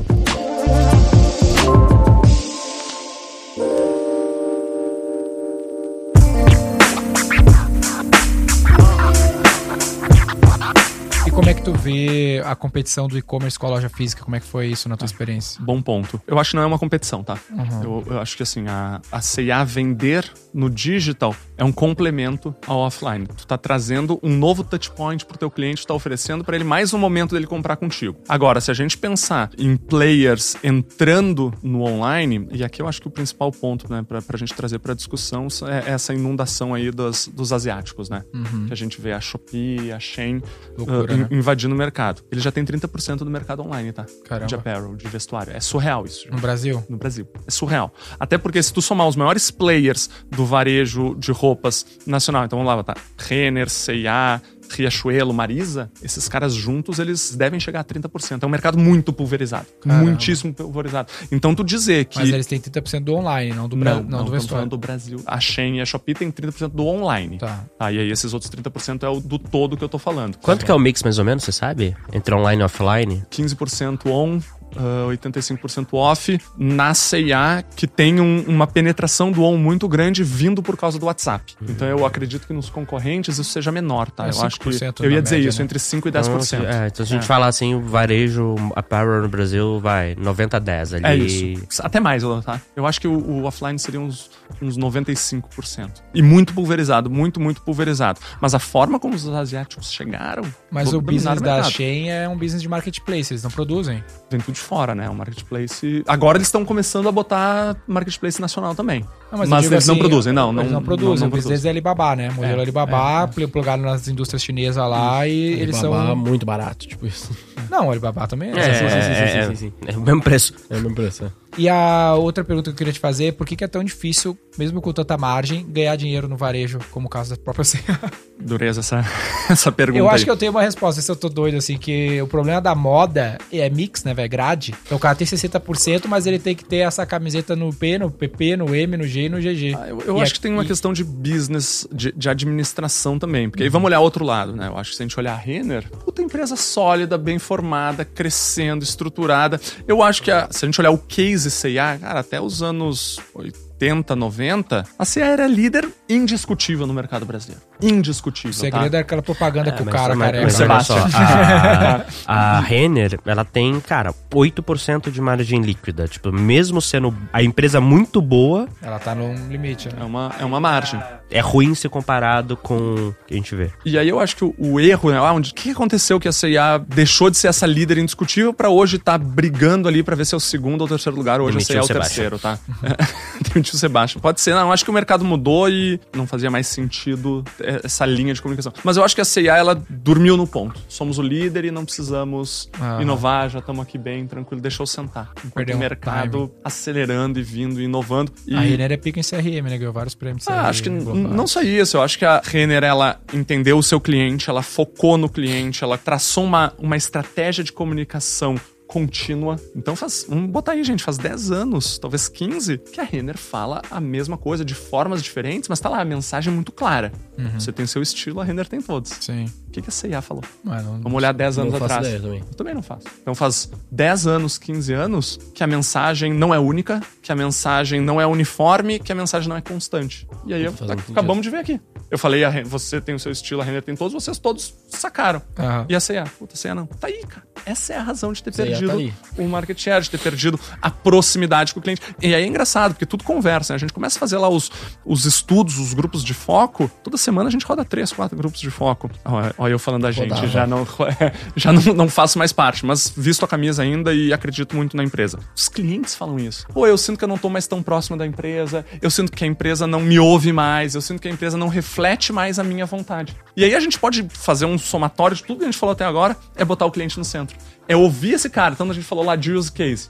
Quem é que vai nos dar o use case? É o cliente. Como é que tu usa o produto? Então é é, legal, é trazer tipo- o cliente pro meio, né? É tipo o V4, o nosso negócio é vender o seu, no G4 só ensina quem faz. É tipo, cara, ó, é, é isso, irmão. O que que é? É isso, é um lugar que só ensina quem já fez. O que que é V4? É um negócio que vai vender o seu. Acabou, esquece. É, tu tem Faz que ser sentido. consistente, uma regra básica da propaganda também, né? Mas Total. também tem todo o customer experience e tudo mais que também. É um pacote, né? Pacote. Nu- Nunca, se a gente for ver um problema, ele nunca é uma coisa pequenininha. Ele, ele pode ser um conjunto de pequenas coisas ou uma coisa E muito o- grande. A Renner também é foda por causa. O José Galó foi o melhor CEO do Brasil por muito tempo. E não sei se vocês estão ligados na- nessa história aí, mas ele, ele era executivo, né? Ele, foi, ele chegou na loja Renner quando ela tinha seis lojas, Magazine em Porto Alegre. E ele foi contratado pra tocar o business e ela virou o que ela é na mão do Galó. Ele saiu faz uns dois anos. Então ele tirou o Magazine, transformou em só em foco em moda. Ele que fez o deal pra vender pros gringos e pá. Separou da família lá o negócio, mas como seu profissional, cara. é Pra voltar rapidinho ali num- numa pergunta que eu queria fazer, não sei se tu vai saber responder, não sei se tu teve esse contato, mas na Uber tem o negócio de assinatura deles lá, né? Acho que chama Uber Pass, se eu não me engano. Isso. Isso foi bom? Foi da hora? Você chegou a ver isso? Porque eu uso, mas eu fico toda hora querendo cancelar esse negócio porque eu não acho que tem tanta vantagem. Eu nem sei o que é isso. Quando eu Cê- saí. É, tipo assim, eu só, a única vantagem que eu sei que tem é que tu ganha 10% de desconto em algumas viagens. E deve ter outras coisas, mas. é, acho que pro heavy user é bom, Uhum. Pra usuário médio já não, não é tão bom é assim. E reviewers é de X, né? Que não vale pro Black. Isso foi uma Pois coisa é, legal. Quando eu tava em Londres, lá era Uber One, não era o Pass. E lá valia pra todas as viagens. Aí fazia sentido pra mim. Se soma todo o desconto, daí vale a pena, né? Quando eu tava na Uber, tava iniciando essa discussão, né? De trazer benefício constante pra quem era um usuário constante. E aí foi um projeto bem grande, teve um monte de pesquisa, um monte de piloto, teve pilotos diferentes em diferentes locais do mundo pra entender o que, que fazia sentido. Ele começou de um jeito que, na verdade, era pra trazer mais benefícios. Aqui no Brasil, eu acho que teve outra questão também, né? Uma coisa é tu ter um, um loyalty da Uber quando tu tem o Uber Eats, quando tu tem o Uber, quando tu tem a micromobilidade, patinete, bicicleta. Outra é quando só tem o Uber. E aí talvez o, o benefício não seja mais tão tangível, assim, ou tão grande que faça sentido. Antes era legal. Antes, porque aí tu tinha, tu não pagava taxa de entrega pelo Uber Eats. O projeto de micromobilidade, tu ia pagar menos pela micromobilidade também. Então era um, era um pacote muito mais robusto do que é hoje. E aí qual é o feeling agora que eu saí da empresa? Eu acho que eles tiraram o pé totalmente desse produto, viu? Se eles descontinuassem essa parte, não, ia me surpreenderia. Ou se eles viessem com uma coisa totalmente reformulada, também não me, me surpreenderia. Eu acho que do jeito que tá, tá meio uma zona cinza ali. Uber Eats também foi foda, né? De chegar no Brasil. O início foi muito bom, porque revolucionou o mercado que existia então. O iFood era líder, mas não sei se vocês lembram, os motoboys não eram do iFood a entrega. Na verdade, o iFood era simplesmente uma plataforma que te dizia: o Natano comprou isso. e Era, era o- um marketplace pro É cliente, isso. um sistema de gestão de Isso, pedido pro. Isso. E, e aí o Uber Eats ele veio com toda uma informação de dizendo assim, ó, restaurante, tu não precisa pensar em nada, cara. Só faz a comida. Que Só faz essa o comida aqui no tempo que tu me disse que faz. E pronto, e eu vou te pagar isso aqui que tá combinado. O resto tudo é comigo. O risco se o cliente vai pagar ou não, se vai ter motoboy ou não, porque o teu business é fazer comida. Isso, foi- isso revolucionou. Aí o E- iFood teve que seguir essa. e, e no início, cara, o Uber Eats ele cresceu muito, assim, foi um boom, abriu assim um espaço, porque claro, tinha uma marca Uber muito, foi no mesmo bolo ali. Foi tudo meio junto. E aí transformou o mercado. O iFood começou a fazer isso, a Rappi começou a fazer isso. E aí mudou. A própria de ter o traqueamento do motoboy, né? De saber onde é que tava o motoboy. Porque antes tu não sabia. Aí com o Uber tu conseguia ver na palma da tua mão onde já é que o cara uma parada tava. que eles sabiam fazer. Claro, por causa do, do ride sharing. E, e aí qual foi o grande problema? Eu acho que a gente tem uma questão, primeira, de rentabilidade da Uber global, porque é um business que no Brasil não estava dando dinheiro. Um segundo ponto, era um, o mercado brasileiro era muito difícil, porque tem um player muito forte. O Uber Eats chegou a ter 30, 35% de market share, super bom. E com o iFood tendo ali os seus 50% de market share. Hoje o iFood deve ter 90% de market share, né? Então, porque já era um player muito estabelecido. E aí, o que que a Uber fez? Cara, o Brasil a gente não é líder, a gente vai precisar gastar muito dinheiro, muito dinheiro para ser líder, e talvez a gente não seja. Vamos fechar esse mercado e focar onde dá lucro? Vamos. Aí fecharam o Uber Eats aqui. Na verdade, não, não fecharam, né? O Uber Eats, ele, ele hoje é só só mercado. mercado. né? Então ele saiu do business de, de delivery de, de comida e focou no Mas mercado. Estados Unidos é grande, né? Uber Eats. Uber Eats é grande, tem diversos países da Europa que é grande também. E aí foi isso, focou onde funcionava. Mesma coisa o ride sharing, né? Acho que vamos pensar na operação chinesa. Caramba, se torrou bilhões de reais na briga com a Didi, que depois veio aqui pro Brasil e comprou a 99, né? Em determinado momento, as duas empresas sentaram e disseram: galera, vamos parar aqui, vamos, vamos se unir. Então aí a, a Didi comprou a Uber, a Uber tem um percentual lá e, e, a Uber parou de torrar dinheiro. Aí depois o Sudeste Asiático com a Grab, mesma coisa. Uhum. Então a Uber começou a focar onde é que ela dava dinheiro para tornar o business rentável, porque senão ah, a Uber dá prejuízo no mundo. Ainda hoje dá, né? Mas aí, aí no Brasil, cara, no Brasil é uma máquina de dinheiro. Uhum. Uma, ó, vou, dar, vou, dar, só um exemplo para vocês aqui de, de, quando eu saí. Então faz muito tempo, acho que os, os valores não, não tem problema. Ticket médio lá, vou arredondar para baixo. 10 reais o ticket médio. Fazia, quando eu saí, um milhão e meio de viagens por semana. Tá? Então isso aí é um faturamento de 15 milhões por semana. Dos 15 milhões por semana. GMV, né? Uh, é. 75% fica com os drivers, 25% para a empresa. Então nós estamos falando de um, um revenue uhum. de 15 milhões por mês. Tá? Da Uber. Da Uber Porto Alegre. Só Porto Alegre. Aí ah, que... peraí, esses 15 milhões é em Porto Alegre. Em Porto Alegre. Caralho, eu tava achando aí, que era Brasil. Não, cara. São Paulo fazia 10 vezes mais viagens que aqui. E aí é só São Paulo. Aí tem que pensar que tem Curitiba, aí tem que pensar que tem interior. Tá, enfim, estamos falando só de Porto Alegre. Dos 25% que a Uber ganhava, recebia do driver, 16% era lucro. Líquido. Líquido. Uhum. Então de 25, então a cada 25 reais que tu recebe, 16 é lucro. Uhum. 9 reais era o que tu gastava na operação. Cara, isso é uma máquina de dinheiro, cara. Uhum. Agora multiplica pera, pera, isso. Pera, pera, só uma dúvida. 16% ou 16 reais era lucro dos 25? 16% dos 25% que ela recebia. Ah, 16% dos 25%. Não, não, mas... É que ficou confuso, parece é, a conta da Dilma. É que a cada desculpa. 10 reais... 16% 25... de tudo que entrava no universo do Uber top era do lucro. que o cliente pagou. Isso, era 16% lucro. que o cliente pagou era, era lucro. Caralho. Porque ela fazia 25% de take rate. Cara, é máquina de dinheiro, velho. Impressora. Aí como é que a Uber dá prejuízo no mundo? Bom, porque todo o lucro do Brasil ia pra Índia para subsidiar a operação lá que tava em growth absurdo ainda, entendeu? Uhum. Então é isso. isso. É Aí como é que tu faz a empresa passar da lucro? Ah, desliga a operação uh, indiana, que naquela época tava dando prejuízo, né? Esse ano, esse ano eu já não sei. Bom, tudo passou, se tornou lucro, entendeu? Você é estava num plano de dominação global, aí ele precisava... É, o Windows takes all. É, né? é isso. Basicamente é, é isso. isso. É isso. E aí tem uma hora que fica tão grande, que eu acho que é, por exemplo, o caso do iFood. Cara, o iFood não perde mais a lidença. A Uber não Mas perde mais a liderança. É um, um, bom exemplo de quem não consegue ganhar fora do Brasil. Porque eles saíram da pressão da Argentina, por Exato. exemplo. Porque Exato. não é, é o business no qual o winner takes all de fato. Porque depois que tá muito grande, depois que tu tá muito grande no mercado, tu tem que gastar tanto dinheiro para tirar a posição do líder que não vale a pena. Uma... Não vale a pena, sabe? Difícil. O seu tamanho vira vantagem competitiva e, cara, quase impossível de. É isso, isso, isso faz sentido é nesses Uber... mercados aí, porque é um, é um lance de hábito de consumo, é diferente da moda. É muito fácil surgir uma chain e uhum, tomar o mercado uhum. do dia pra noite. É, tipo assim, é, ela acertou isso. duas coleções, tu errou duas em seguida, Já mudou o mercado. É, é, a, questão, a questão da chain tem muito preço, né? Preço pensar também. que a chain vende para o cliente, ela te entrega no teu país com um preço menor do que a CIA compra do fornecedor. Loucura demais. Não, porque é ela surreal, entendeu? É surreal isso. É surreal. Até meio que um, um dumping, né? Uma concorrência que. É, que, tem muita treta aí. Concorrência é, desleal. Desleal, totalmente, assim, né? Mas, mas enfim, assim, acho que isso aí mostra o tamanho. Mas, mas tem isso também, né? A moda já. Eu só ia dizer que nesse mercado de iFood, de Uber, tem muito o lance do, da conveniência da usabilidade do produto. Tipo, é eu nunca vira... mais saio do iFood, não, véio, não precisa, a conveniência né? é muito forte. Eu não vou testar outro, velho. É. E é tipo assim, aqui no fim das contas, eu acho que como é o winner takes all, acaba virando sinônimo, saca? É isso. Tipo assim, Uber, cê, às vezes você pega um táxi, cê, alguém Mas é te é liga e você fala assim, cara, foda, eu tô aqui no, no Uber e você tá num táxi, É que isso tá não funciona pra qualquer setor. Tipo assim, cotonete, band-aid é sinônimo da categoria, mas eu vou testar qualquer outro, tanto faz. Eu não uso aquele aparelho todo dia, não tá inserido no meu hábito de vida o band-aid e o cotonete. Se for comprar outro, foda-se, entendeu? Mesmo que a marca seja sinônimo. Então esse lance do winner takes all, ele funciona, na minha visão, nesse tipo de produto que, velho, é todo dia tu vai usar. Entendeu? Então é muita mão fazer. O swap cost é, é muito alto. Tipo, tro... Switch cost. Switch né? cost. Switch né? cost. O caso do G4, por exemplo, educação. Pô, ele não consegue fazer a parada do Winner Takes All. Ele vai estar tá todo dia brigando com outras empresas de educação porque ninguém tá 100% commitment. É, ah, só que na hora que entra no Flywheel, mais, mais ou menos. Na hora que eu entrei no Flywheel, coloquei um club, um scale e um skills, acabou. O cara, qualquer coisa de educação que ele quiser comprar, ele vem primeiro em mim. Ele só sai se eu não tiver.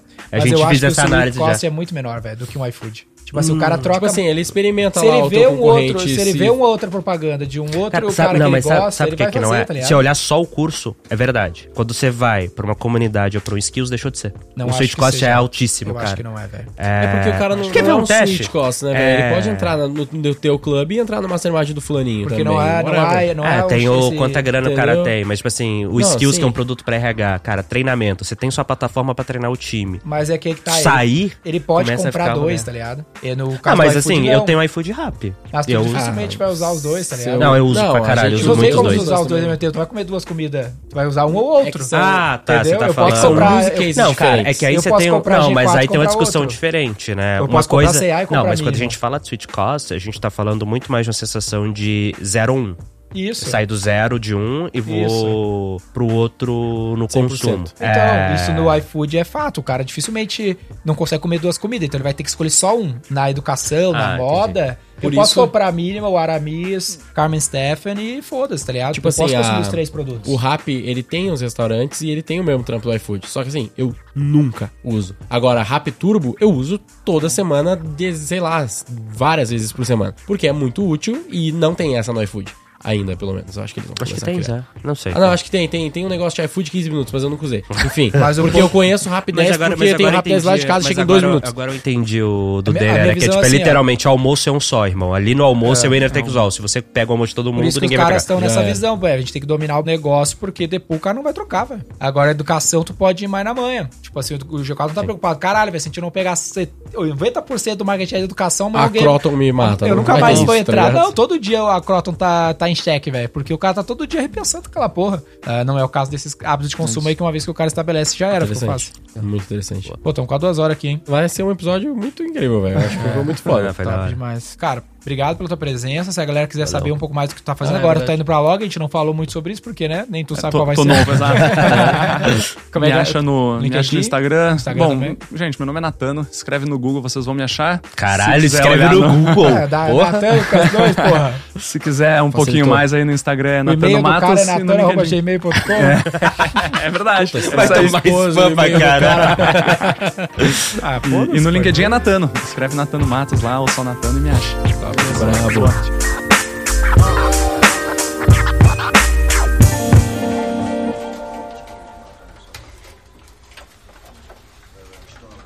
Eu acho que o título do episódio pode ser do cigarro ao motoboy.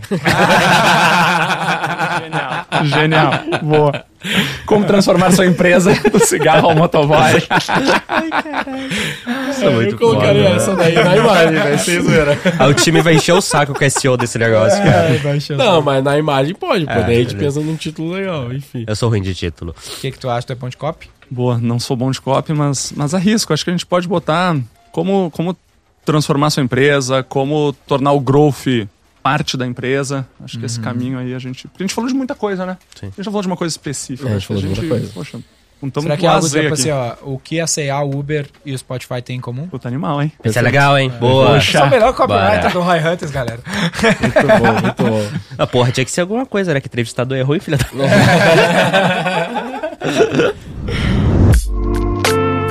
Roy Hunters no youtube.com barra Roy Hunters e no Instagram pelo arroba Roy Hunter Oficial e faça parte do nosso grupo do Telegram com conteúdos exclusivos.